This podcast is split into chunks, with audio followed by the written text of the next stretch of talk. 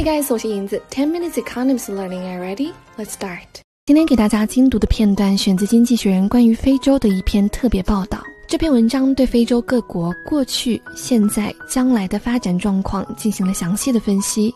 读完这篇文章，可以让我们对炙热的非洲大陆有着更深入的了解。先来看文章的标题：The future, perchance to dream。perchance 这个单词，它的重音是在 c 的前面，所以读 chance 的时候要重音。perchance 副词相当于 perhaps，表示也许。perchance 这个词呢是 perhaps 一个比较古老的说法。此外，它还有一个意思，相当于 by any chance，万一。所以标题可以理解为在将来，万一梦想实现了呢？我们再来看底下的背景句：Some African countries are soaring, and others are not. The reason why is important.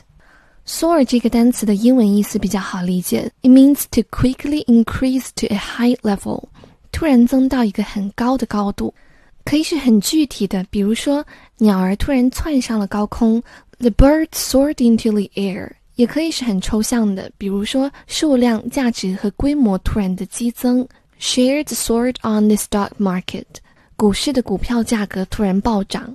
而当国家后面跟上 soar 这个动词的时候，就表示这个国家进入了一个高度发展的状态。所以背景句可以理解为一些非洲国家正在腾飞，而其他国家却没有。理解其中的原因很重要。具体我们来看片段。我们先来看第一句话：Many parts of Africa still deeply troubled. Nigeria's economy is not growing quickly enough to keep pace with its population because of inept governance. South Africa, the economic powerhouse, is a laggard that can barely keep its lights on because of corruption and mismanagement.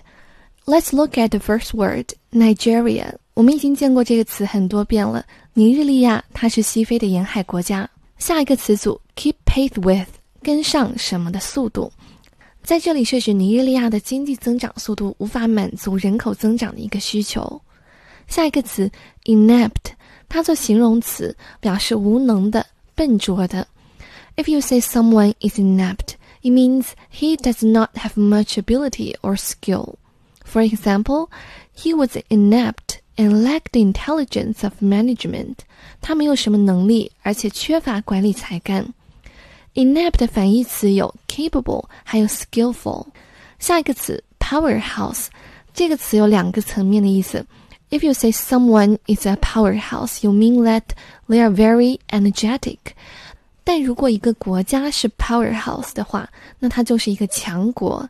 例如，尼日利亚是非洲大陆的经济强国，Nigeria is an economic powerhouse in the Africa。继续往下看，laggard，它做名词表示落后者，而且是可数名词。 A laggard is a person who makes slow progress and falls behind others. The next word, barely，它做副词相当于 hardly 或者 almost not，表示几乎不、勉强或者仅仅可以做成某个事情。For example, she could barely understand English.